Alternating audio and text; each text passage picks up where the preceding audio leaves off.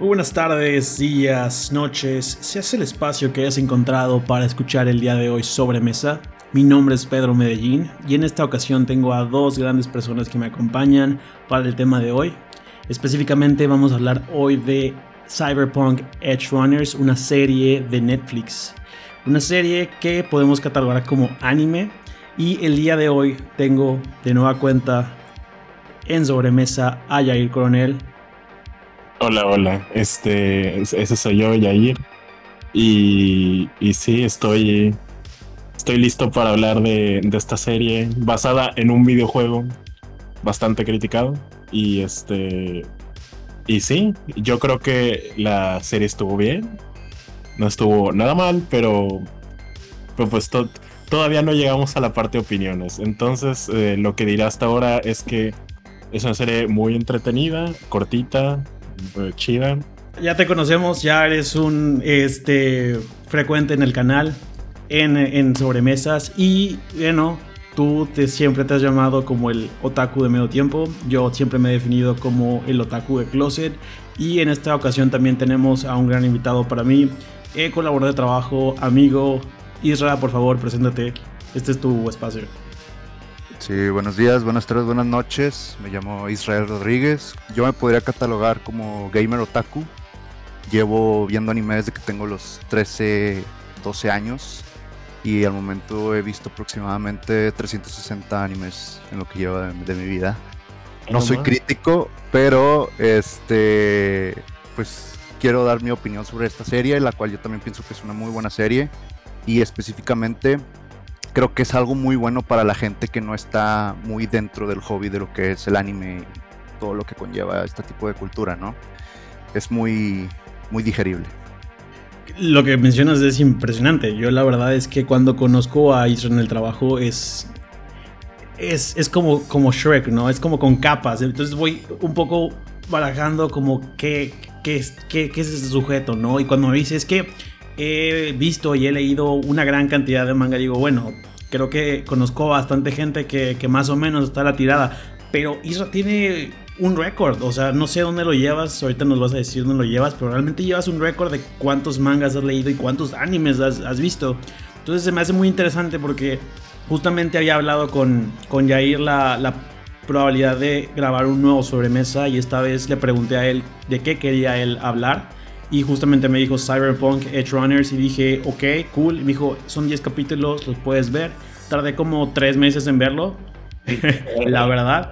Pero si realmente me, me tomé la libertad de, de realmente el atrevimiento de ver Edge Runners fue porque en el trabajo un día llegó Israel y me dijo, tienes que ver este anime. Entonces, estoy un poco compartiendo este espacio, esta iniciativa con las dos personas que me llevaron a ver este anime y realmente puedo decirles de inicio, de bote pronto, que es un muy buen punto de inicio, es un muy buen primer contacto para las personas que normalmente no ven anime, porque tiene que ver con esta cuestión de la metrópolis, con el cyberpunk en sí, que apela a mucha a mucha, a gran cantidad de personas y muchos de nosotros podemos eh, eh, enfatizar con las situaciones que se presentan, pero sobre todo con los personajes, la empatía que podemos desarrollar hacia ellos es bastante grande. Eh, te agradezco mucho que estés aquí, también Jair, ya sabes, esta es tu, esta es tu casa, esta es tu sobremesa y estoy muy muy contento de poder contar con nosotros, con, con ustedes en esta, en esta ocasión. Eh, ¿Te parece, Jair, que nos empieces a hablar un poco acerca del background, el contexto de, de este, de este anime? igualmente, Pedrito, gracias por invitarme, invitarnos. Y ok, la, la, la, sinopsis en el sitio oficial de Cyberpunk es... Cyberpunk Edge Runners cuenta una historia autocontenida de 10 episodios acerca de un chico de la calle tratando de sobrevivir en una sociedad futurista obsesionada con la tecnología y las modificaciones al cuerpo. Em, a ver, esta serie tuvo mucho hype cuando recién salió hace... No fueron tres meses, creo que fue como hace dos meses. No estoy seguro. El punto es que sí, tiene unos cuantos meses que salió. Yo creo que discrepo un poco con lo que mencionaban de la... de que es un buen punto de inicio, ya que si bien es corta, yo creo que sí te beneficia, más bien, eh, eh, eh, sí, sí está más hecha para un, un, un otaku más metido en, en, este mundo. ¿Por qué? Es una, es una serie que toma o retoma inspiración de, de, de los años 80 y 90 porque tiene todo este aspecto que no ves ni siquiera en los animes modernos, por más populares que sean. No ves generalmente cosas como violencia, sangre, explícita, este, desnudez, de una manera seria y de una manera este, menos exagerada que como se hace en, otro tipo de series. Pero para mí no es este. Más bien, no, se lo recomendaría a alguien como su primer anime. ese es mi punto. Sí, lo entiendo, porque lo que, lo que hablas es que es una. es un. Es un material maduro, ¿no? No es para eh, una persona con el, primero que nada, con el estómago eh, sensible, porque realmente hay mucho gore detrás de, Cyberpunk. Pero eh, yo creo que es lo que íbamos en el sentido de que es un buen punto de inicio. la gente que está acostumbrada a ver tipo este tipo de gore, este tipo de, de animaciones, creo que va a encontrar en Cyberpunk realmente algo que puede apelar a diferentes gustos. En el sentido de que tiene una buena historia, eh, tiene un punto inicial y, final bastante definido. No, te, no necesariamente tienes que jugar el videojuego para entender y disfrutar de, los 10 capítulos. es bastante ligera, la verdad, los capítulos se pasan como agua. Entonces, una vez que inicié, realmente fueron dos días que me aventé toda la serie. Hay gente que se la aventó en una sentada. Entonces, yo creo que en ese sentido, realmente, aparte está en Netflix, la puedes ver en el gimnasio, la puedes ver en el trabajo, la puedes ver en donde sea. Entonces, para la gente que después le caga eh, tener que contratar una membresía de Crunchyroll o que tiene que meterse a anime FLB, por ejemplo, realmente es un buen punto de inicio porque es, accesible, ¿no? Y no nada más eso, sino que aparentemente eh, no nada más estás conjugando la cuestión de la subcultura del anime, sino que también la de los videojuegos. Entonces, mucha gente hoy día, gente que no padeció lo que nosotros padecimos, ir y digo Yair porque me tocó verlo, ¿no? Pero lo que hablábamos en Samurai Champloo, hablamos acerca de cuántas veces nos hicieron a bullying por ver eh, anime, ¿no? Nos hacían como el fuchi porque pues estábamos viendo anime. Hoy día no, la cosa se ha volteado, entonces hoy ver anime y hoy ver, jugar videojuegos es el mainstream, ¿no? Entonces es este este es un muy buen punto de inicio para esa tipo, ese tipo de personas o la morra básica que quiere ver anime y quiere sentirse incluida en el mainstream. Entonces, yo creo que por ahí va eh, lo que también comentaba Israel. Va, bueno, antes que nada, pues quería tocar el mismo punto que Yair. Entiendo tu punto de lo retro de los noventas, porque la verdad es que cuando yo estaba viendo el anime, me dio el mundo muchos vibes de Akira. Esa película fenomenal, creo que es de los noventas. Es del 88, creo. Déjame te lo investigo. La serie se llama Cyberpunk, es un este concepto ya explorado muchas veces Exacto. Entiendo tu punto, güey. Pero a lo que yo quería llegar con que era muy accesible para. Me mamé, es del 88. Ok, podemos continuar. Perfecto, no, es casi casi los 90, pero va, es por esa época. Este, lo que yo quería dar a entender con que era muy accesible para la, la gente que no está metida dentro de esta cultura es, por ejemplo, quiero dar un ejemplo muy rápido. No sé, a mí me gusta ver mucho el género de comedia en el anime. Que si eres alguien que nunca ha visto anime y te pones a ver un anime de comedia, probablemente no te va a dar risa porque no sabes el concepto y las cosas que le dan risa hasta cierto punto al otaku japonés, ¿no? O las situaciones en las que te quieren dar a poner en, la serie, ¿no? De que el típico loner, chalala, chalala.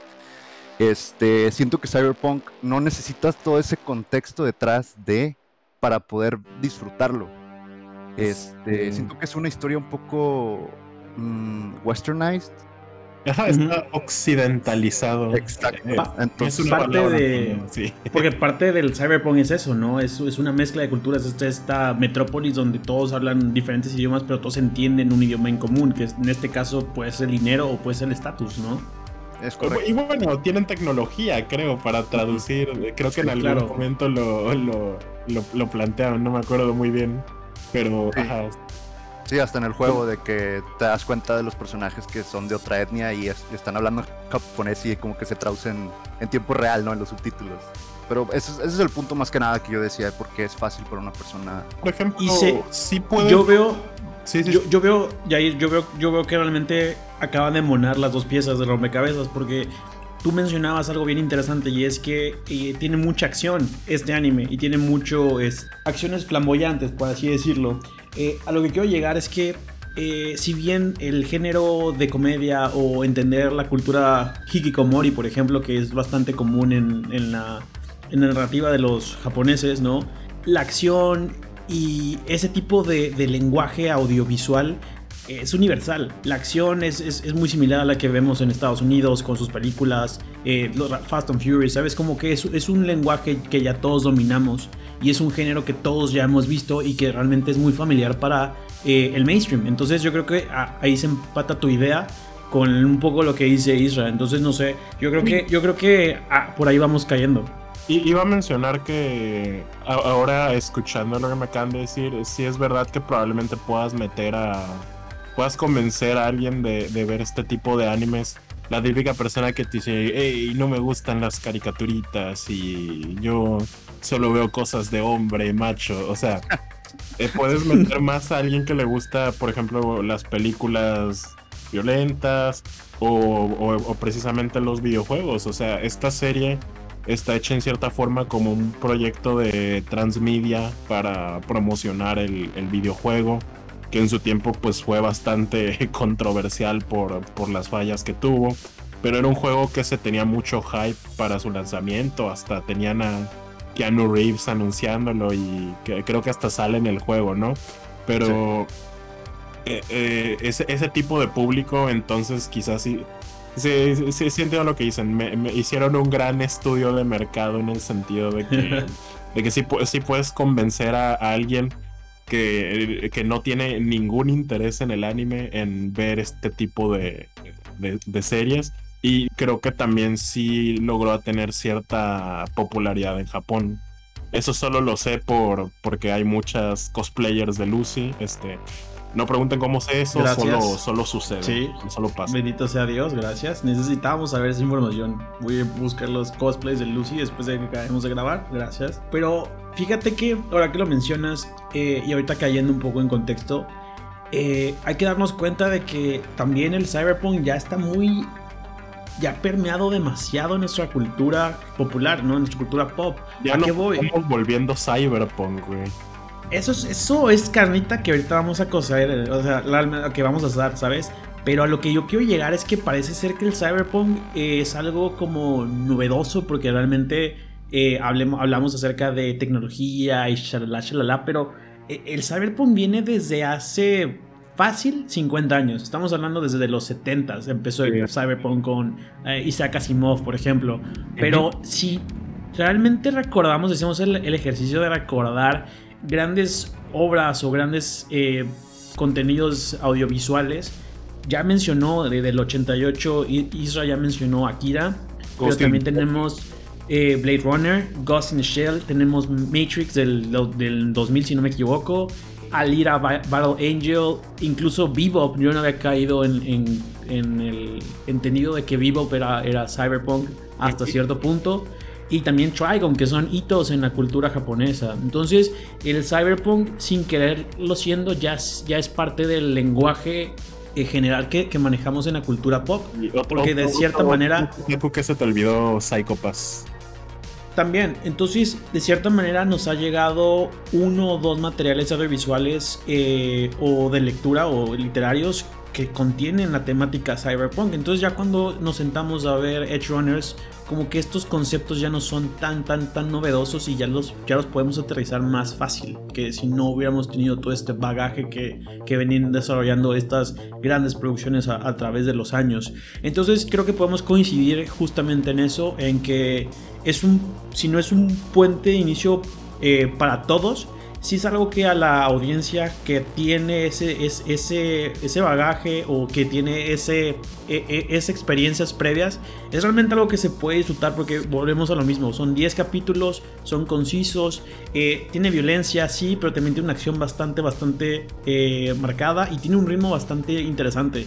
El capítulo 6 para mí es el que más me gusta es justamente, ahorita no vamos a meternos en spoilers, pero es el que, el que habla acerca de la figura paterna del protagonista y cómo se va sumergiendo en la locura. Y el punto de inflexión de la... Y es el punto de inflexión de, de, la serie, claramente. Entonces, eh, yo puedo considerar, y a título personal, que es súper recomendable para gente de nuestra edad y un poco más grandes que tienen ese, ese bagaje cultural.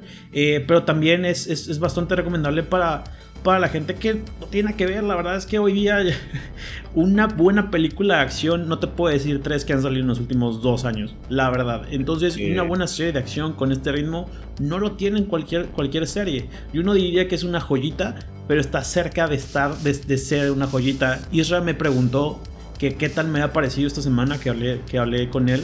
Y le dije, para mí es un 885, pero vaya, yo ponerle 885 una serie no se lo pongo a cualquiera. No sé qué tengas que decir al respecto, Israel. Bueno, sobre lo del 8, yo creo que sí estás siendo un poco generoso. Yo también se lo daría, la verdad a mí sí me gustó mucho. Pero la verdad no he indagado mucho en, los reviews que hace la gente de nuestra cultura. Creo que uso una página, tal vez que ustedes conozcan, My List.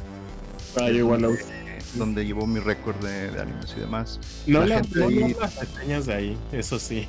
Sí, las reseñas de ahí son muy curiosas, pero no he tenido ahorita ese punto de vista de ese tipo de gente, ¿verdad? Son graciosas, pero no de chistosos, sino graciosas de que cómo es la pendejada que hizo la gente, güey. Sí, y, a veces siento que se, toman muy en serio a sí mismos, ¿no? Sí mismos. Y siento como que están graciosas de, más de que, güey, le estás viendo mucho que no hay mucho que ver, o sea es que deberías de ver, Pedro. Se, es, My Anime List es una página tipo IMDB o tipo más bien. Hay una página para películas que hace lo que. Tomatoes. Rotten Tomatoes. Eh, sí. Ándale, no, pero había otra, Red Letter. Uh, Red ah, Red Letter Media. Leather, Leatherbox, algo así. Este, ah. Básicamente que permite a los usuarios hacer sus reseñas, ¿no? Pero estos güeyes sí se la creen de que. Porque creo que en Rotten Tomatoes y en IMDB si necesitas como cierta credencial que te califique como crítico. Pues no, güey. Acá los críticos de anime se, se ven ellos mismos como los críticos de películas y dicen, ay no, esto es muy pretencioso y tiene mucho fanservice. es como, ay, cállate, pendejo. Este, pero perdón, continúa. Sí, no, o sea, prácticamente. Pues estamos hablando de si está muy buena o no. Yo digo que está buena. Me gustaría decir que posiblemente podría llegar a ser un clásico, pero creo que es darle demasiado a Cyberpunk. Le falta tiempo, nada más el tiempo lo dirá. O sea, yo creo que lo, que bien, lo que bien dices es que también, no sé, o sea, ha llevado mucha gente y parte de, lo buena que está es que hay gente que no jugó Cyberpunk 2077. Eh, era un juego muy hypeado, no hemos hablado de eso, pero era un juego muy hypeado, más porque viene de CD Projekt Red, que es uno de los estudios eh, más aclamados de la industria por todo lo que ha hecho con eh, este, la gente que no conoce videojuegos. De pronto va a conocer a The Witcher por papi Henry Cavill. Entonces, no es, no es, cualquier, no, es cualquier estudio. Pero ¿qué pasa? Que salió el juego muy apresurado, eh, tuvo muchos bugs, problemas técnicos, para los que no hablen nerd. tuvo muchos bugs, tuvo muchos problemas de desempeño, Hoy día el juego es otro, son dos años después. Eh, si bien la serie no eh, rescató el inicio o el, launch del juego, ha llevado a muchos jugadores a conocer y a dar la oportunidad. Y no nada más eso, sino que ha llevado a jugadores que jugaron el juego en, un primer, una primera instancia, los ha regresado a Cyberpunk y les ha dado eh, un segundo aire a estos jugadores. Y la mayoría hoy día no nada más están eh, entusiasmados por la serie, sino que ya están entusiasmados por el mismo juego y todo lo que va a venir a raíz de lo que causa una serie. Entonces son 10 capítulos de aproximadamente 25 minutos cada capítulo que le han dado un nuevo aire a un gran juego aparentemente. Yo no lo he jugado, Israel puede decirle decirles y platicarles del juego. Aparentemente es un buen juego hoy día. Pero si va a ser un clásico o no, el tiempo lo dirá. Pero si me preguntas a mí a título personal, tiene todo, porque tiene todo el lore que muchos animes no tienen. Realmente es de los mejores de este año, diría yo. Confirmo tu comentario, yo también pienso lo mismo. A pesar de que esta temporada de anime está cargada con muy buenos títulos. Uy, buenísimo, sí. Siento que Cyberpunk fue algo que no me lo esperaba. Más que nada, literal lo empecé a ver porque vi un TikTok, y dije, ah, no mames, se ve con madre. Lo vi y fue que a la madre, güey. O sea, estuvo muy bueno. Tanto así que me llega a comprar el juego, güey. Cyberpunk, el juego, güey, ahorita actualmente, CD Projekt Red no son nada pendejos, güey. Literal metieron un update después de que salió el anime para meter easter eggs del anime en el juego, güey. Ah, no mames. Entonces, cuando ves esos detallitos, güey, y lo relacionas con la serie, es como que, a la madre, güey. O sea, puedes escuchar la cancioncita del final. La de I Wanna Stay at Your House. I really wanna stay at your house. Sí, e-, esta canción, de hecho, estaba en la radio antes de que saliera el anime del, del juego. O sea, como en GTA, ah, ¿no? Vas en la radio así, ahí está. Wow. Sí. La canción final, la de. Eh, es una mujer. ah, es buena, es buena. Uy, bueno, es muy estético, diría chavísimo. Esta es la sección sin spoilers. y creo que lo vamos a dejar aquí porque ya estamos entusiasmados por poder hablar de spoilers y poder tocar los temas que queremos tocar. No, hemos, a ver, hay que, hay, que aunque sea hacer un resumen de la historia sin este, sin spoilers, ¿no? Adelante, adelante. Súmale. Ah, como ya dijimos, ¿no? Cyberpunk, eh, ¿qué es el universo? Pues Cyberpunk ya es algo que está muy explicado por la literatura y por, y por el mainstream, ¿no? Pero básicamente se trata de este chamaco llamado David Martínez, este, en representación latina, ¿no? Y este, resulta que él está en una escuela, su madre le echa muchas ganas para que esté en una escuela prestigiosa y trabaje para una gran compañía de tecnología. Y pues básicamente al inicio simplemente ves este, todo este, este paisaje muy muy entretenido de ver, es visualmente muy eh, colorido, este, emocionante, ves toda esta tecnología, pero a la vez ves una gran cantidad de suciedad, este, vagos, este, violencia, entonces queda claro desde el inicio que no es un ambiente amable, sino desde el inicio ves que detrás de toda esta, detrás de todo este brillo de la tecnología y el progreso, pues está una gran... Por debajo de eso ahí hay una gran corrupción y degeneración de la sociedad. Y ah. básicamente se trata de que este muchacho trata de encontrar su lugar en el mundo. En el camino va a conocer este gente y se va a convertir en un punk, en un cyberpunk. Pero por más cagado que suene, básicamente es la terminología que, que sí maneja la serie. Y pues eventualmente va a haber este sangre, peleas, acción y todas esas cosas que le gusta a la gente. Tiene algunos temas de crítica, tiene algunos temas este, filosóficos incluso. Y este. Y tiene un final, a mi parecer, este. satisfactorio en cierta forma, un poco agridulce. Este. Y quizás a mucha gente no le vaya a gustar, diría yo. Pero tiene un final sólido digamos. Y, sí, no deja nada a la imaginación. Es, sí, a la, especulación, Es, una serie que se disfruta bastante, a pesar de que ya dije yo que no me encantó tanto. Ustedes ya dijeron, si, si tuviera que darle un número, yo le daría un 7 o un 7.5. Pero este sigue siendo recomendada, me sigue pareciendo muy buena y sí, spoilers. Yo concuerdo, güey. Yo concuerdo. ¿Algo que te agregar, Isa? Este, pues no, al momento siento que Jair hizo muy, un muy buen resumen de lo que trata la serie. Perfecto, entonces les recomendamos mucho que le den una oportunidad a Cyberpunk Edge Runners. Vamos a empezar con una parte eh, spoilery, vamos a hablar de spoilers y vamos a hablar acerca del final de esta serie. Entonces, ¿quién quiere empezar? Podríamos ir hablando por capítulos, no necesariamente, pero quiero hablar de, del primer capítulo. El primer capítulo, pues tienes todo este, este soundtrack de... Me imagino que utilizaron varias canciones del radio del videojuego, como es lo que mencionaba Isra, pero no estoy seguro. Eh, hay muchas, hay muchas canciones con letra, pues por, eso lo digo, porque generalmente eh, es música más instrumental que se usa como banda sonora en, una serie, pero en, este caso eh, hay muchas canciones este, con, con, voz, ¿no?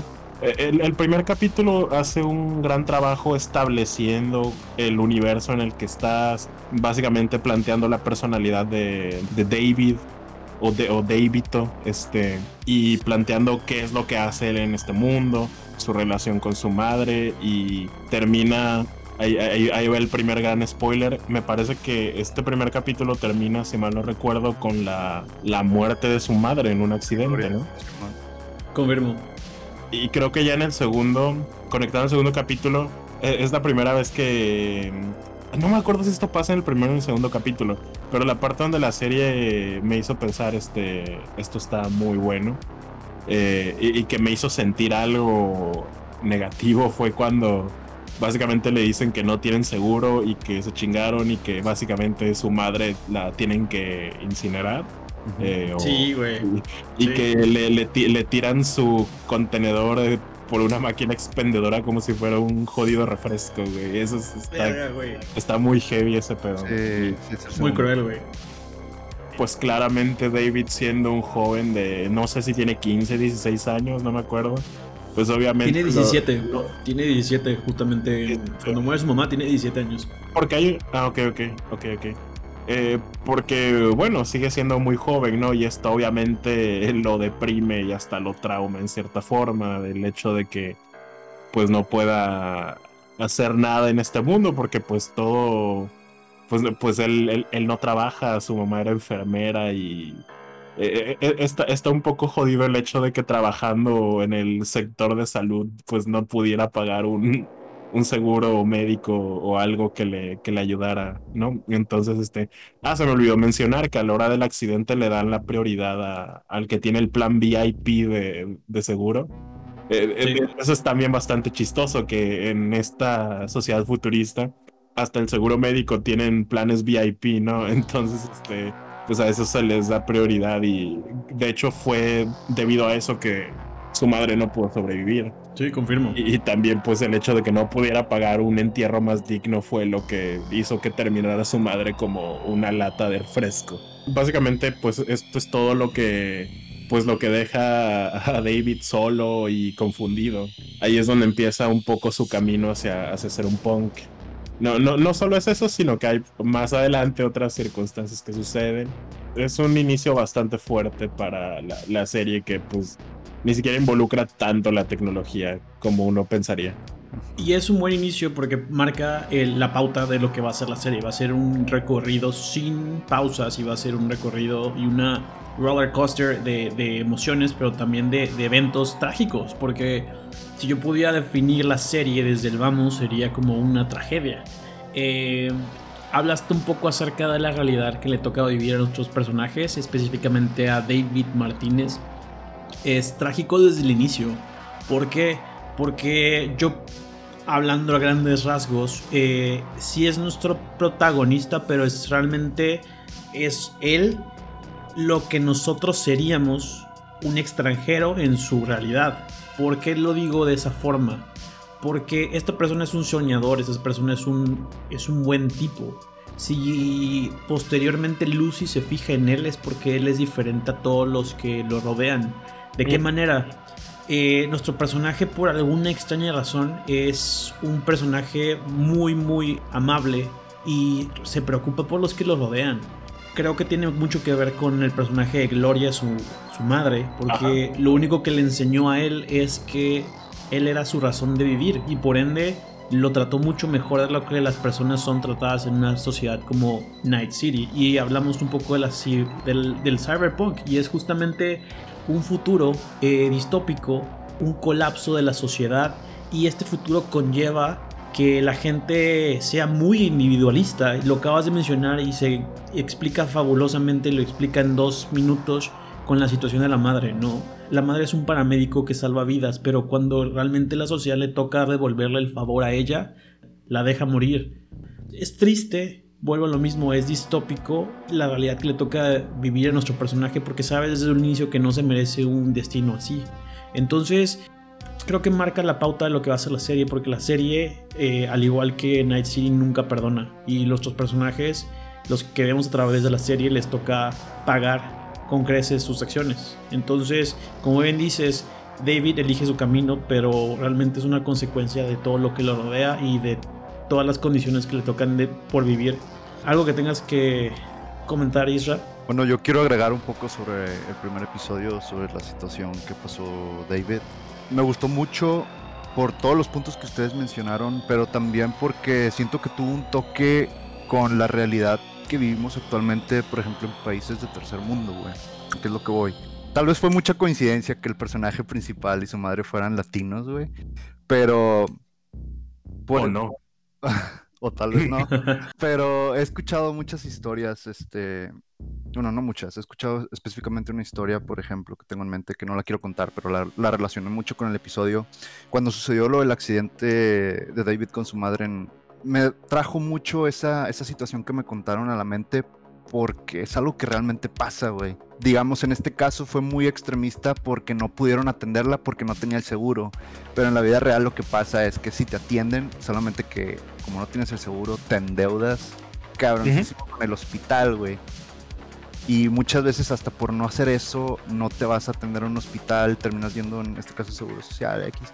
Y pues lo relacioné, ¿no? Pues David buscó una alternativa para poder atender a su madre, que entre comillas quedó bien y al final le dijeron de que, sabes que no la armó y pues la tuvieron que, que cremar, ¿no? Y eso lo relacioné mucho con un poco la situación que tenemos actualmente en, nuestro país, si no tienes ciertos beneficios como en el es caso. Una crítica al, ¿cómo se dice? Al, a la extrema liberalización de, de los mercados, o sea, más bien, no, no, no, por ponernos más políticos, sino por eh, el, término que se usa, creo, es el, el anarcocapitalismo. Que básicamente eh, en esta sociedad futurista los gobiernos no hacen nada. Los que tienen el poder son dos grandes corporaciones. Eh, creo que Arasaka y no me acuerdo cuál era la otra. Militech. Esa cosa, este. Ella, es, esas son las que tienen sus propias milicias de autodefensa, tienen gente con la mejor tecnología para proteger sus intereses. Y, ellos son los que controlan todos los servicios públicos, los servicios de salud y de educación. Me parece que la escuela, la escuela de David estaba muy con Arasaka, ¿no? Entonces, este, básicamente, pues, pues, pues, sí, o sea, por, por, eso esos son los temas de los que se pueden sacar paralelismos con la vida real y también está el hecho de que toda la historia, como había definido Pedro, es una, es una tragedia. Pero pues es una tragedia que ha pasado muchas veces. No solo en la vida real, sino también en este mismo universo de, Edge Runners. Muchas veces ha pasado que eh, desde el primer capítulo es algo que olvidé mencionar. Ves este, esta, este tipo de realidad virtual donde te metes en los te metes, donde te pones en los zapatos de un este cyber psycho, creo que es el término que usan. Confirmo, sí. Que, es alguien que ha perdido el control de sus modificaciones y eh, eh, efectivamente pues ha perdido la cabeza, ¿no? Es, es alguien que ya no tiene control de, de su mente. Y ves a un tipo pues que tiene un enfrentamiento con, con las fuerzas de, de policía Sí, y, y, y, eventualmente pues lo matan, ahí termina la, la, simulación y esa es una historia que en este universo de Cyberpunk se ha repetido muchas veces. En caso de que sea un cyber psycho con que, que, sea realmente peligroso y no lo puedan controlar los oficiales, pues mandan a este tipo legendario que creo que sale en, la, en el juego igual, ¿no? El este Smasher. para que se encargue de él y este hablando igual de, lo que habíamos mencionado antes de, las obras literarias, por ejemplo, en 1984 y en Un Mundo Feliz, eran distopias, pero eran distopias donde, donde, el este, donde la amenaza era el gobierno, el gobierno fascista y totalitario. En este caso, como ya establecimos, son las empresas, que también pueden ser fascistas y totalitarias.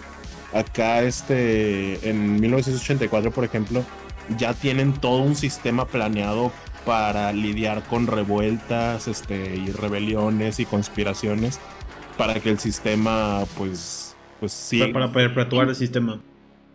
Y es lo mismo acá en Cyberpunk, acá ya las empresas tienen controlado a los punks, tienen controlado a, la ley, tienen controlado super soldados, tienen todo bajo control para que se perpetúe este sistema que le causa miseria a, mucha gente. Y este y sí la, la lo, lo, triste supongo o no necesariamente triste porque pues es ficción al final del día pero lo, lo, lo, heavy de la serie es que pues te plantea este problema, una tragedia y cómo afecta a varios personajes que, con los que te encariñas incluso en el transcurso de la historia.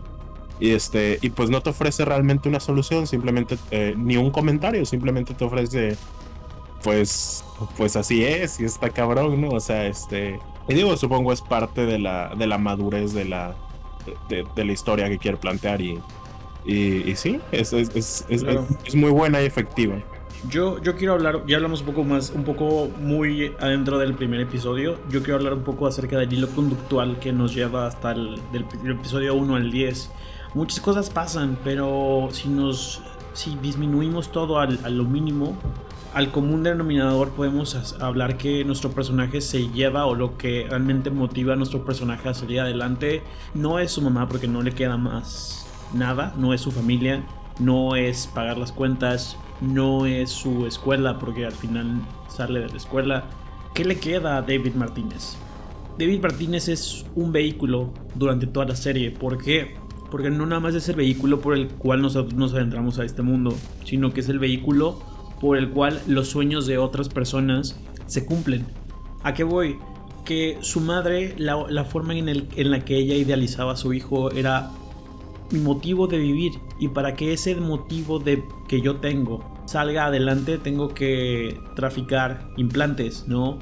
En este caso, traficarlos con Maine. Maine. sí. Entonces ella traficaba para Maine, eh, pero todo lo hacía para tener el, recurso económico de llevar a su hijo a una mejor vida, ¿no? Ella se desvivió por su hijo y su hijo no conoció otra, otro sueño que no fuera el de ella. Una vez que pierde a su madre, David Martínez pierde su razón de vivir y esa es la razón por la cual él no lo piensa dos veces y se injerta el sandevista sin medir las consecuencias, sin siquiera saber que una vez teniendo ese aditamento en su organismo iba a necesitar de supresores para poder mantener la cordura. Tiene la ventaja evidentemente después que tiene una resistencia sobrehumana a lo, a que se tiene establecido para este tipo de, prototipo.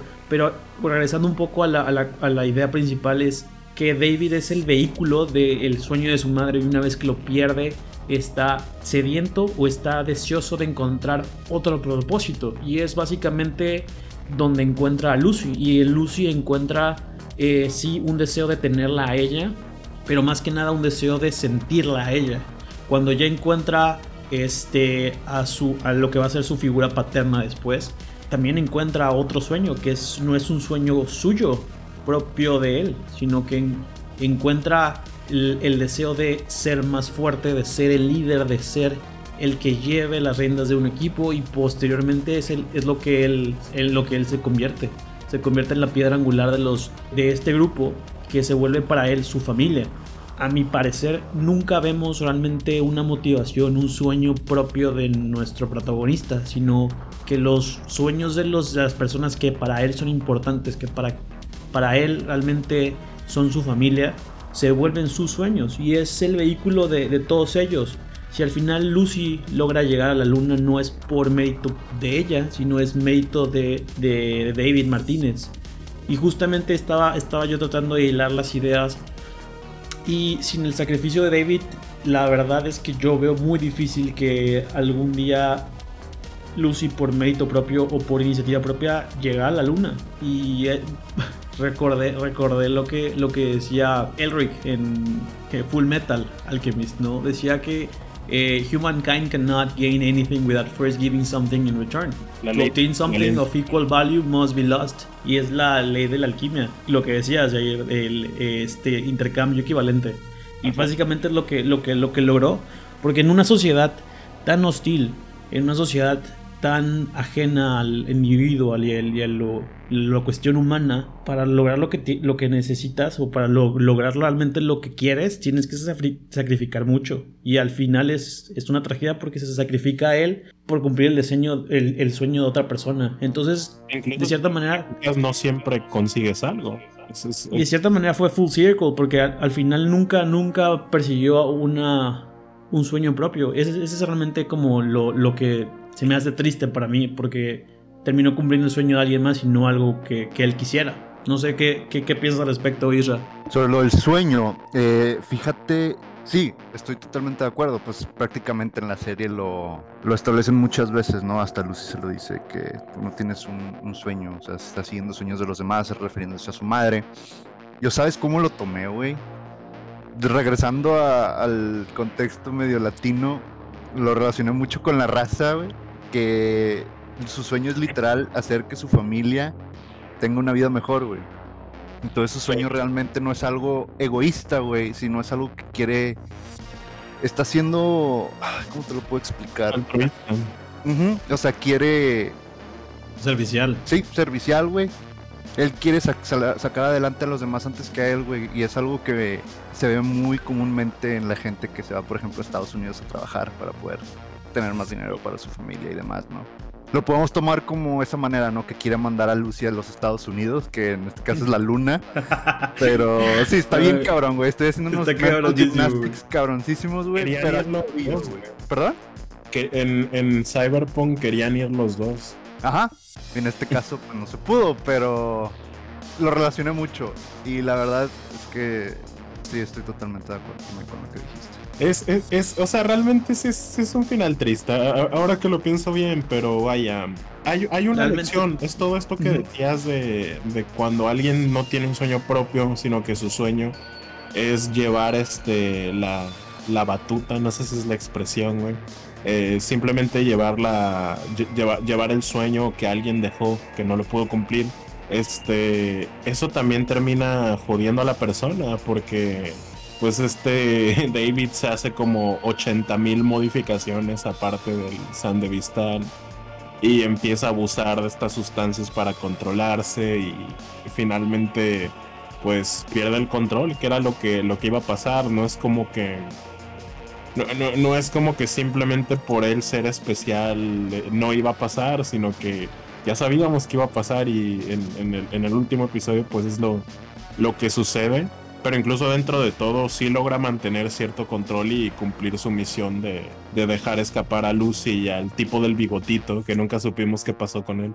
Pero... Ah, el tipo de bigotito Falco, creo que se llamaba, güey. Siempre me cayó muy bien, güey. Yo toda la pinche serie estuve, güey, que no muere ese güey. Ese güey me cae, o sea, me cae muy bien. No sé, espero que no le pasen, no le pasen nada. Estoy leyendo el tipo porque al final cuando estaban escapando Lucy está toda, pues, sentimental. Así que, no, regrésame con él. Y él, no, a la verga, no, güey. Él dijo que nos escapáramos y que dividiéramos el dinero. Él, él dijo eso, güey. Yo, yo, yo, me están obligando, güey. Él dijo eso, güey. Vámonos. Sí. No, porque obviamente si se regresaban se hacía cargar la chingada. Se le iba a cargar la chingada, güey. Se nos olvidó mencionar a esta Rebeca. ¿Qué opinan de Rebeca? Rebeca es mi personaje favorito, güey. Lo habíamos hablado Isra y yo, güey, pero es como una Harley Quinn chiquita, güey. En, tamaño petit. No lo había pensado así, güey. Sí sabían que los de CD Projekt Red no querían a Rebeca. Eso lo metió por sus huevos estudio Trigger, güey. Sí, sí, sí, güey. Qué leyendas, güey. Lo, O sea, ya ves que. Oh, ver, a ver, tal vez hicieron un compromiso. No, no es secreto, güey. Que a los, a los japoneses les encanta, a los animadores les encanta este tipo de personajes denominados lolis. ¿Sí, sí, sí, sabes a qué me refiero? O, sí, es, güey, es un tema muy cabrón dentro de la cultura otaku, güey. Está cabroncísimo ese pedo. Sí. Pero, pero, pero platícalo para la gente que no lo sabe, no lo sabe. Bueno, lolis son este. Cabrón, no, no, no hay una definición. Viene de Lolita, ¿no? Sí, es de Lolita. Viene de Lolita, de. Es un personaje en el anime que aparenta una edad. Puede que aparente y que sea de esa edad, o que simplemente aparente una edad, pues muy joven, digamos en edad menor a un adolescente eh, o incluso más joven, ¿no? En el caso de Rebeca, en mi opinión, no es el caso. Simplemente eso es algo que hicieron bien en cuanto a diseños de personajes. Para mí es una persona adulta, pero muy bajita. hay casos de animes en donde sí te quieren poner a incluso a, niñas, incluso como interés romántico del protagonista o de algún personaje. En el caso de Trigger, pues sí lo han hecho, creo. No, no, no estoy del todo seguro, pero al menos acá siento que eh, me pareció bien que hayan peleado por su visión. O sea, simplemente dije. Eh, porque pues ya ves, ¿no? El, estos temas son mucho más sensibles en el occidente que... Pero ¿por qué no lo quería? Sí, sí, Project Rec. O sea, ¿qué, ¿qué, es lo que veía en ella, güey? O sea, veía la cuestión de que es una pedofilia, güey. Ajá, pedofilia, es correcto. Ya, ya, ya, es parte del choque cultural. Porque, como, o sea, y es raro porque, digo, son polacos, CD Projekt Red, si no me equivoco, ¿no? Nabokov, que es el, el autor de, de, Lolita, es ruso, ¿no? O sea, no muy lejos de ahí, pues nada más cruzando Ucrania. Pero sí me hace extraño porque realmente para mí es mi personaje favorito. Porque muchas veces, y creo que en una primera instancia puedes decir, alguien que, que como que no le ha talachado tanto, dirías, es que es una historia trágica de amor, ¿no? Yo no diría que es una historia trágica de amor de Runners. Muchos nada. que ella hizo más por David que la misma Lucy. Y a lo que quiero llegar es, es que si hay, si hay dentro, si hay dentro de las, o sea, si dentro de la trama, en una subtrama, hay una historia de amor, es la de Rebeca para con David, porque Rebeca nunca le niega nada y no nada más eso, sino que Rebeca va al infierno por David, güey. Al final no tenía que, se me hizo muy extraño al final que Rebeca le haya dicho, ok, no nada más te voy a, inyectar los, los, supresores, sino que me dijiste que vamos a ir a, buscar a tu culito a, a, Alabasta, ¿no? ¿Cómo se llama? Alabasta es de, Arasaka. Alabasta es de One Piece. Pero vamos a irnos a meter adentro de Night City, donde están todos los militares, donde probablemente esté Adam Smasher para buscar a tu culito, güey. Dime quién hace eso por ti, güey. Ni siquiera tu mejor amigo, tu mejor amiga probablemente lo harían, güey. Pero esta morra estaba tan, tan vinculada con nuestro protagonista que realmente fue al infierno por él y murió por él, güey. Entonces, si hay un, realmente una historia de amor, es esa, güey. Para mí, para mí. Aparte que ella pierde mucho, pierde a su hermano, güey. Y de hecho, cuando Main eh, cae en la psicosis, ella no estaba en esa misión porque ella estaba en duelo todavía. Y de hecho, no sé si se dieron cuenta, este, ella no tenía brazos cibernéticos, ella se los cambia a raíz de su hermano, como cierto homenaje a él. Parece ser que no lo quiere tanto, pero al final te das cuenta que sí lo quería mucho y que sí le pesó perder a su hermano, y por eso es que tampoco quería perder a David, y si iba a perder a David, quería estar ahí con él cuando muriera, que fue lo que pasó. Entonces, para mí, Rebeca es es mi personaje favorito, o sea, por, por mucho, güey. Porque si algo, si algo le comenté, digo, no es por tirarle mierda a otro personaje, pero si algo le comenté a, a Isra y concordamos perfectamente en la semana que nos vimos, es que me cagó el personaje de, de Lucy. No sé si me cagó, es realmente el, como describiría cómo me siento con ese personaje. Lo veo y sí es, o sea, sí me, es, appealing a la vista, ¿sabes? Sí, está chida, güey, no, no lo vamos a negar. Le, le dije a, a Isra que muy probablemente, o sea, por donde sea, güey, ¿no? Hasta por donde le conectan el, el, cable, güey. Pero. pero, pero como personaje, güey, se me hace muy vacío. Porque realmente lo único que te platican es que sí la padeció. O sea, sí tiene un background donde ella fue eh, uno de esos chicos con los que esta compañía este, experimentó. Pero realmente nunca te dicen por qué ella quiere a la luna. Nunca te dicen realmente eh, de dónde vienen sus deseos. Nada más es como de, ah, sí, quiero ir a la luna, ¿no? Porque muy probablemente es estéticamente appealing, ¿no? La luna y viajar y el espacio. pero. Poco. Sí, sí te dan la justificación de que. Básicamente ella lo usaron como una especie de experimento. Ella es la especialista en. Uh, fog, no sé nada de estos términos, güey. Básicamente es la que hackea, ¿no? Es, muy... la hacker. Es un netrunner, se les llaman los hackers. Es un netrunner. Eh, básicamente te dicen que desde pequeñita la han entrenado para eso y toda su vida se ha basado en eso. O sea, Y... Lo que yo quería llegar es que ¿por qué quiere a la luna, güey? O sea, cuando, cuando David le dice, güey, que la luna es una mamada, güey, se emputa, güey. Pero nunca te dicen, güey, esta morra quiere a la luna por esto, güey, ¿sabes? Sí, por eso, ahí te va, güey. Se emputa porque es muy importante para ella el hecho de que es su único escape. El mundo que ella ha conocido es horrible y luego cuando salió a tener un poquito más de independencia, también es horrible. Todos están loquitos, todos son violentos, todos quieren dinero, drogas, este, ver porno en realidad virtual, güey. O sea, literalmente no hay nada... No hay nada que te llene eh, emocionalmente o personalmente y por eso ella idealiza mucho la luna, porque al menos la luna es algo que está lejos, es algo que tiene cierta mística, eh, comparado con el pinche agujero de ratas en el que, en el que viven actualmente. Entonces, este... Eh, a mí lo, lo, único que me cayó un poquito mal de Lucy es que quizás este hay, hay una parte en la que tiene cierto cierto pleito con, con David, ¿no? Pero eh, ya te digo, ya ni me acuerdo exactamente por qué pero se me hizo una tontería esa parte y, sí. Pero ya como personaje en sí, eh, sí aguanta, yo, digo.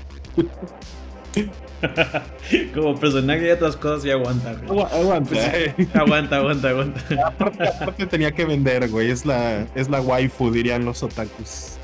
Y lo ha hecho bien por lo que me dices, que hay bastantes cosplays de, de Lucy. Y yo no dije nada de eso, güey. ¿De qué bueno,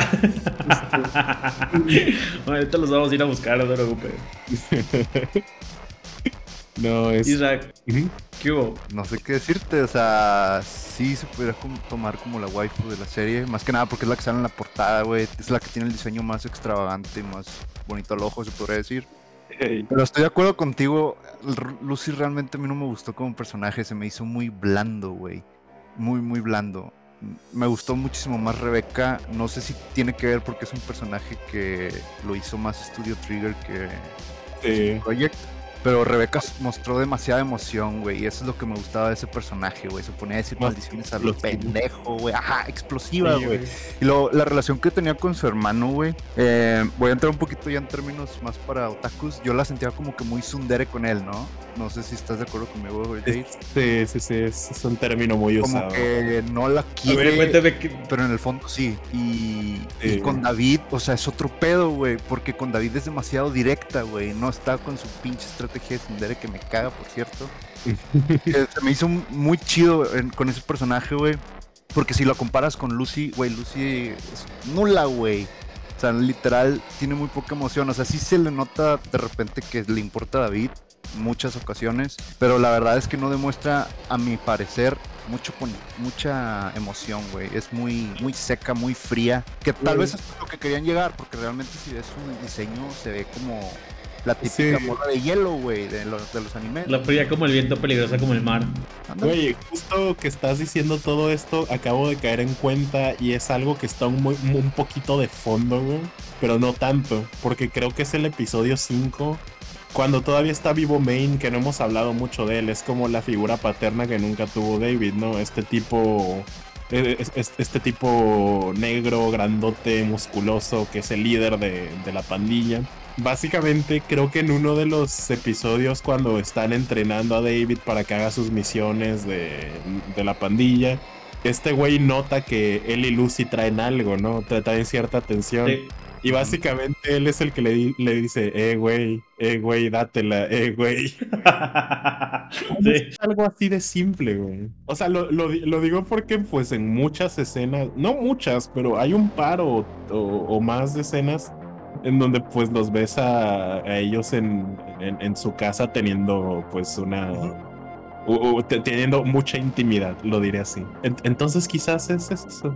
No lo sé, bro, la verdad siento que sigue sin gustarme Lucy. sigue sin gustarme, la verdad, como personaje, güey. Como diseño, la verdad está muy chido, güey. Es muy llamativo. Hasta puedo llegar a decir, güey, que lo sentí un poquito fuera de lugar del mundo de Cyberpunk porque realmente es muy extravagante, o sea, mm, no sé cómo decirlo en otra palabra, se ve muy anime, Ok. Y ya una vez que juegas de que Cyberpunk eh, 27, eh, 2077, perdón, este, notas que realmente si la vieras en el juego, tú dices, este es un protagonista. Ya te- como que destaca demasiado, Ajá, güey. destaca Como que no es, no es destaca orgánico dentro del el ecosistema. Si vemos a los otros personajes de la pandilla, ¿no? Main, por ejemplo. Este tal vez sí quedaría más con el mundo del videojuego de Cyberpunk. Más que nada por su diseño, ¿no? Se ve muy, muy rudo, muy este ruthless, roguey, con ropa así muy como que no combina, medio militar, punk se podría decir, su peinado.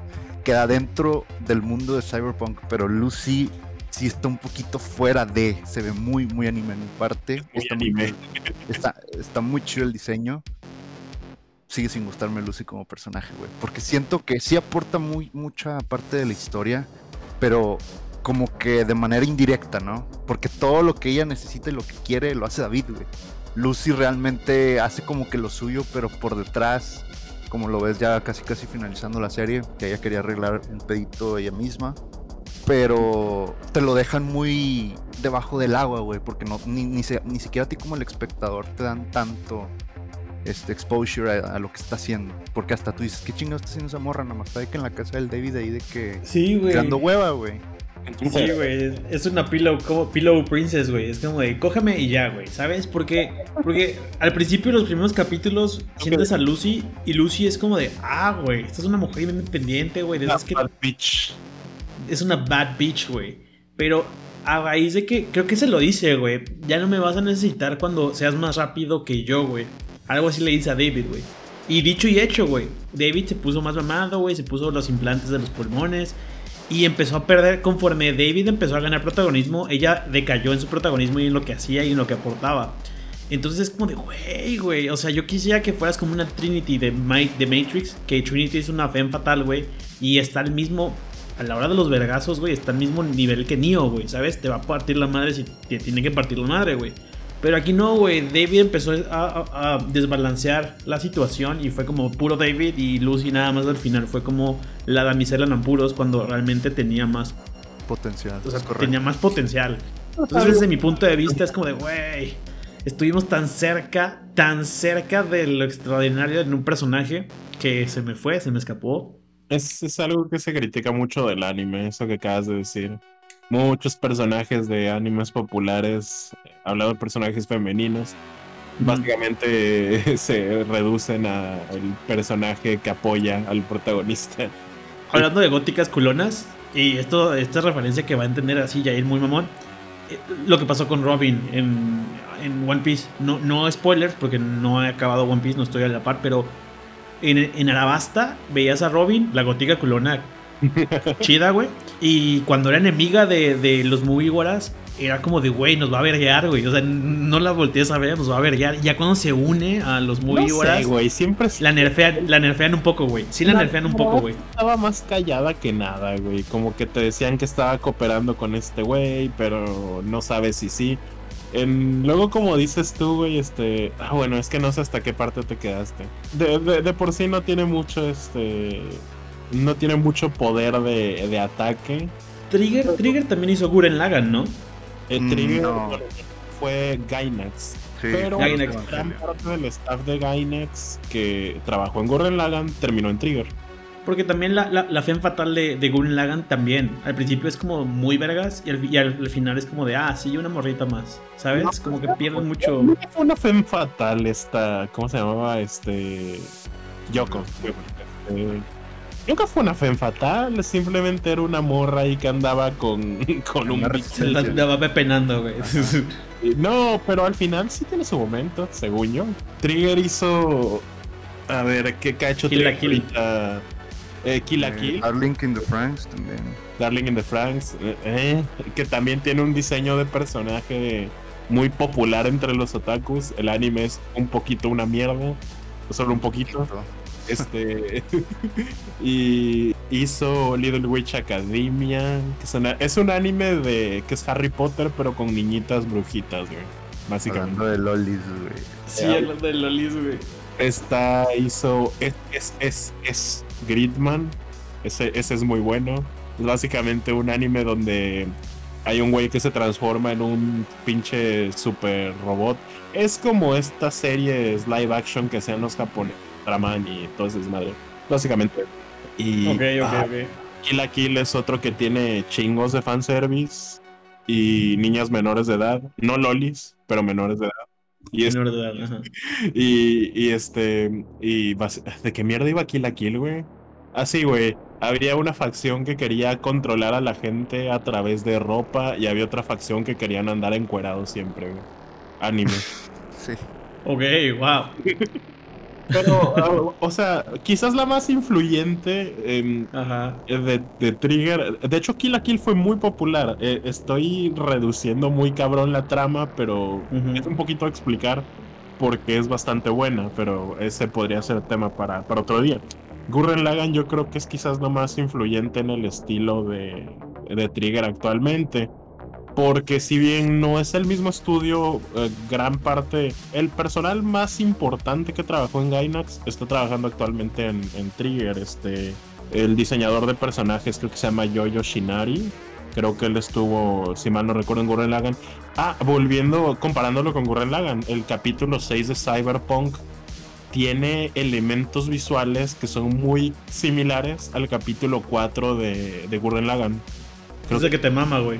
Que es este que tiene como que un estilo de pintura muy particular. eh, más ya sé a bien, qué te refieres. Ya sé te en, en- en la escena final de Cyberpunk capítulo 6 ya ves que termina con el rostro de David, que es como una Sí. pintura, eh, es como el rostro, ¿cómo decirlo? Anonadado, confundido, eh, en shock, ¿no? O sea, de, de este güey procesando todo lo que acaba de pasar. Este, Sí. Ese es un estilo visual que se usa en cierto capítulo de, de Gurren Lagann. Eso simplemente me hace pensar que es la influencia de uno de los directores. Ahora no me acuerdo del nombre, pero, pero básicamente eh, todo el personal creativo, hasta, por ejemplo, algo que no mencionamos mucho es la calidad visual de la serie. Por ejemplo, cuando eh, el, el, el- cómo representan la visualmente la, la habilidad de, de David con su con su Sandevistán. Básicamente puede prácticamente puede teletransportarse de un lugar a otro. Este tipo de, de, de- de poderes podría ser lo más X y, y, aburrido del mundo, pero, pero acá te en Trigger te ponen así como siluetas de colores de David de, de- de cómo se está transportando. O sea, hacen las cosas visualmente interesantes. Eso habla mucho de la, la creatividad que tiene el equipo de animadores. Ojalá no ganen una miseria porque pues eso es muy normal en, en Japón igual. De hecho, tomando en cuenta eso que mencionas, güey, el Sandevistan en el juego no se ve chido, güey. Es ¿Ah, sí? simplemente te mueves muy rápido, güey. O sea, cuando lo ves con un enemigo, le estás disparando y el vato te está esquivando todas las balas, güey. Pero tú lo ves como que muy chistoso, ¿no? Que se está moviendo muy rápido.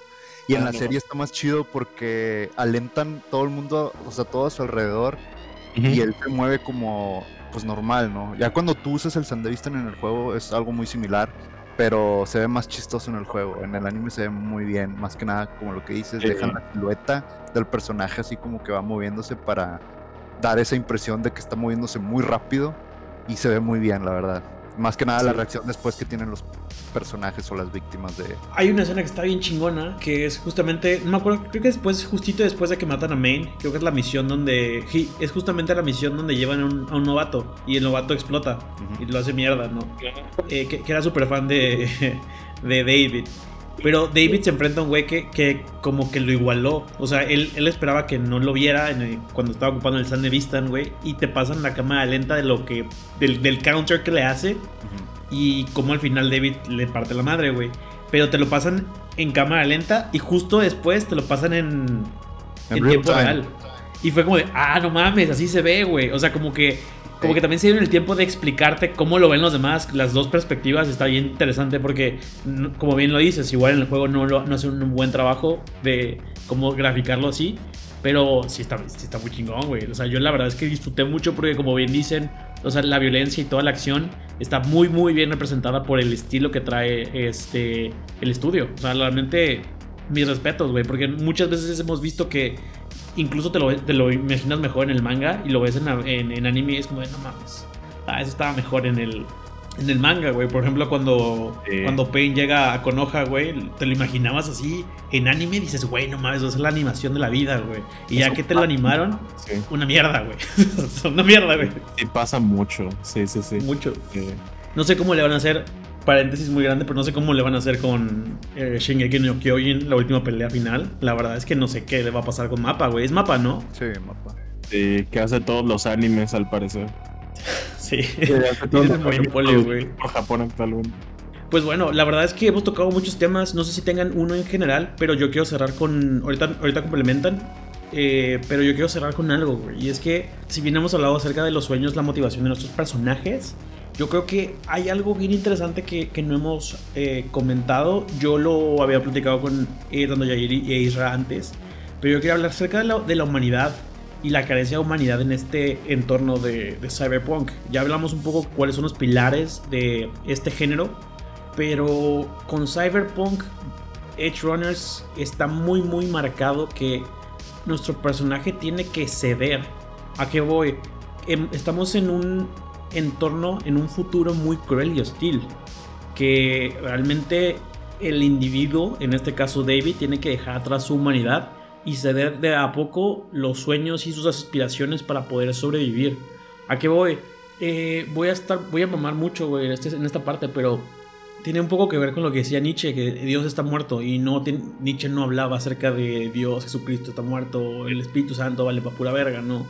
Él decía que a partir del siglo XX-XXI el ser humano iba a perder algo muy importante y era la religión. Más allá de si que son creyentes o no, yo no soy particularmente muy creyente, pero el vacío que deja la religión en el, en el ser es muy grande. ¿Por qué? Porque antes las personas vivían su vida en función del cielo y el infierno. Es decir, te portas bien, te vas al cielo y te vas al infierno si te portas mal. ¿Qué pasa cuando quitas una imagen o un metarrelato tan grande como es el del Dios al ser humano? Pues las cosas pierden peso. Es decir, ya me puedo divorciar porque pues no va a haber un Dios que me castigue por comerte adulterio, voy a poder matar gente porque pues no hay un infierno y no necesariamente me tengo que portar bien porque pues no hay un cielo en el que mis buenas acciones se vean reflejados. Entonces, eh, creo que el cyberpunk logra de cierta manera llevarnos a ese punto en el tiempo y espacio donde el ser humano pierde de vista su humanidad y por ende pierde de vista a la persona que tiene al lado. ¿Y qué pasa con eso? se ve muy representado en Edge Runners y supongo que en Cyberpunk el videojuego, en Night City, porque al final lo que dice Kiwi, ¿no? Y se lo dice a Lucy, en esta ciudad no puedes confiar en nadie.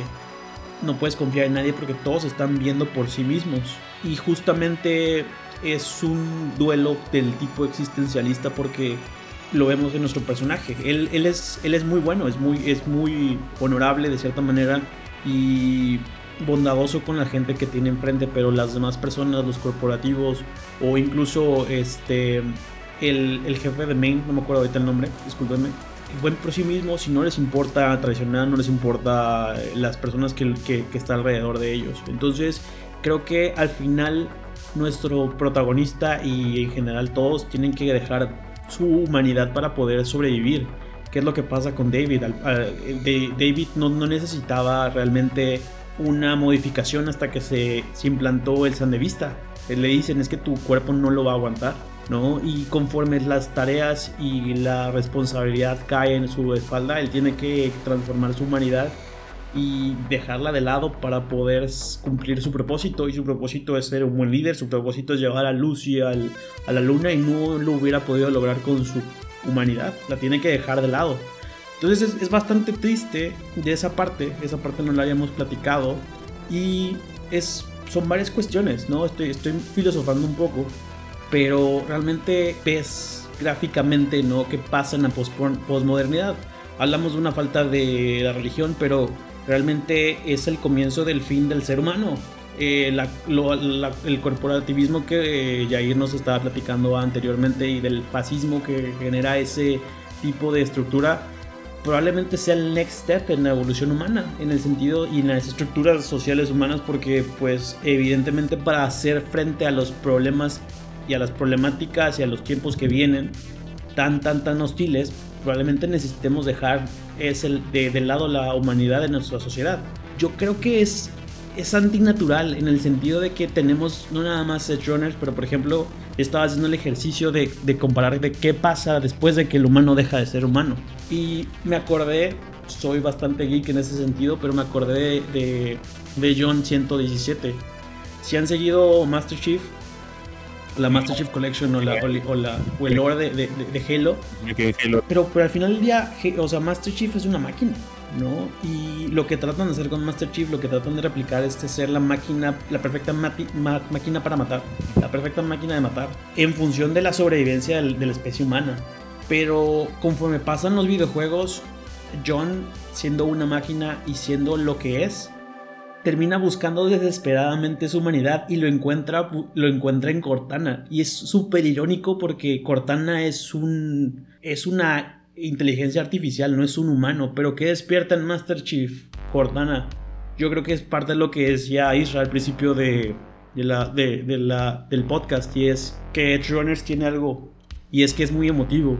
Y esa emotividad la da el sentimiento. El sentimiento lleva de cierta manera a la humanidad. Y yo creo que si se dieron cuenta lo que decía también Jair de Edge Runners. Estoy tratando de hilar todo lo que ha mencionado. Pero lo que decía Jair es que terminas en, en, en Night City, terminas, no sé, de cierta manera buscando el sentimiento, buscando cierta dopamina en que estoy viendo porno en la realidad virtual. O sea, estoy buscando, tratando de llenar un vacío. Pero no sé si se dieron cuenta de que en Edge Runners vimos muchas imágenes muy eróticas. Vemos a Lucy eh, desnuda la vemos totalmente desnuda y está chido, pero lo que nos está tratando de decir la serie es que eso ya quedó de lado. La cuestión del cuerpo, la cuestión sexual queda de lado. Nunca vemos a Lucy teniendo relaciones este, con, con David. Entonces creo que al final lo que nos deja, lo que a mí me deja es eso, que el sentimiento es humanidad y no nada más son los sueños o creencias, el, poder compartir. Creo que realmente lo, el, último fragmento de la serie, el, realmente cuando ya llega la luna Lucy, te deja entrever que ella está contenta de haber logrado su sueño, pero realmente lo que, lo que a mí me deja esa última escena donde ves un flash de, de David en la luna es que sí logró su cometido y es inmensamente más triste haber llegado ahí sin David, porque creo que lo que realmente añoraba, añoraba Lucy, con todo el contexto que tenemos de ella estar sola y ella haber sido perseguida, es que añoraba sí llegar a la luna, pero llegar a la luna para poder compartirlo con alguien. Y cuando encuentra a David, es por eso que en él vio con quién compartir ese sueño que ella tenía. Cosa extraña porque nunca le había enseñado a nadie su sueño, la luna. Entonces yo siento que es vacío al final. Yo me quedé con un vacío muy grande porque digo, puta madre, o sea, em, o sea, sí, fue un ejercicio de empatía con Lucy y me sentí en sus zapatos y fue como de mierda, güey. Me siento contenta porque llegué a la luna, pero lo que yo buscaba no era la luna, yo buscaba realmente a alguien con quien compartir este sentimiento. Entonces la luna nunca fue, nunca fue el sueño, sino el poder compartirla con alguien especial.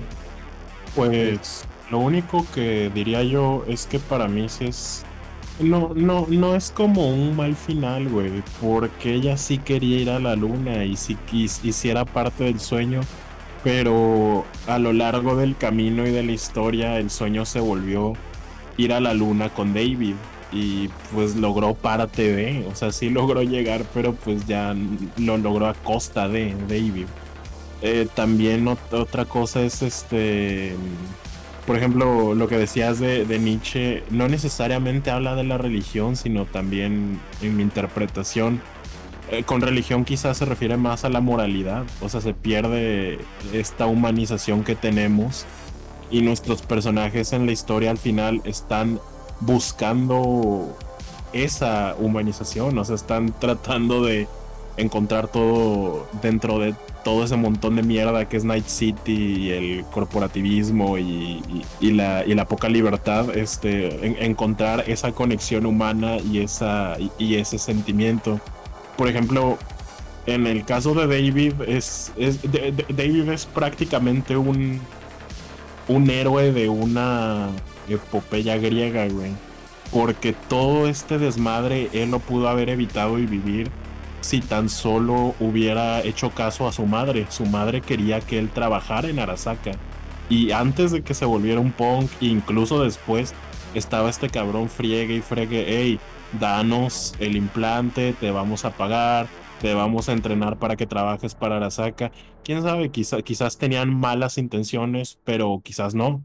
Nunca lo supimos y no lo sabremos evidentemente porque él, si, tú, si hubiera tenido suerte de, de, de meterse al mundo corporativo, quizás habría tenido una vida más cómoda, más pacífica y lejos de los riesgos pero no habría tenido toda esta conexión humana, toda esta aventura, toda la gente que conoció. El dicho este de los punks de vivir rápido y morir joven, eso fue el que cumplió. Quizás si hubiera tomado otro camino habría sido pues una vida más aburrida, más vacía quizás, pero pues habría vivido más y eso era lo que quería su madre, pero pues al final no no se cumplió lo de la madre, pero sí se cumplió tal vez lo que, lo que él quería. O sea, eh, definitivamente no creo que haya querido morir, pero simplemente trazó su propio camino y conectó con varias personas, entre ellas Lucy. Es, muy bonito cómo cerraron todo al final, a mi parecer, por más triste que sea. Por eso digo que es algo agridulce. ¿Qué opinas, Isra? Perdón. No, no pasa nada. Este, también. Opino que es algo agridulce, güey. Te voy a ser sincero, güey. Ya llevaba mucho tiempo sin llorar por un anime, güey. Se me hizo un final muy triste, güey.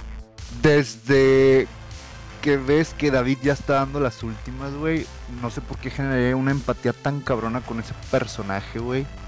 Cuando ya vi que estaba haciendo, teniendo síntomas de cyber psychosis. Dije, ya vale verga. Digo, ya se sabía, ¿no? Ya se sabía desde un inicio.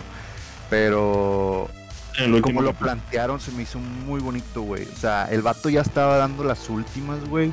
Y aún así logró terminar su cometido, ¿no? Que fue salvar a Lucy, güey. Y tener los fondos, no sé si los tenía ahorrados en alguna cuenta, no sé, güey. Para que ella pudiera cumplir su sueño, güey. Y la manera en que lo entregaron, Dios mío, güey. Me pegó una emoción tan fuerte, güey ouch. O sea, tan cabrón me dio que cada vez que escucho la canción, porque de hecho la tengo en mi playlist de Spotify, me acuerdo de ese momento y de repente se me vienen nudos a la garganta, güey. Una gran elección, güey. Si es una canción que te recuerda esa escena específicamente, este, el final de, de Cyberpunk. Es correcto, y más que nada, siento que te genera mucha emoción porque cuando está sucediendo todo ese desmadrito que están peleando con Adam Smasher, este, el David usó su último esfuerzo para usar el Sandevistan por una última vez y lo usó todavía muchísimo mejor que lo usó de que en todo el tiempo que lo ha tenido. Ya él ya está, ya se había ido, güey. O sea, literal ya no tenía un punto de regreso, ya no tenía los medicamentos. Lucy le da el beso y está muy romántico ese pedo de que regresó en sí por una última vez, güey. Por ella, güey tenía su conciencia todavía dentro exacto, güey, exacto. Y cuando empiezan a mostrar los flashbacks de desde sus interacciones del primer episodio, güey, se me está viniendo en nuevo la garganta. Este, las promesas que se hicieron y demás. Y más que nada con la canción que les pusieron, wow, wow. Sí, sí, Estuvo muy fuerte. Tal vez fue demasiado duro con, con, con Cyberpunk Noche. el meme, el, bebé de, de Thanos, güey. Probablemente sí demasiado duro contigo.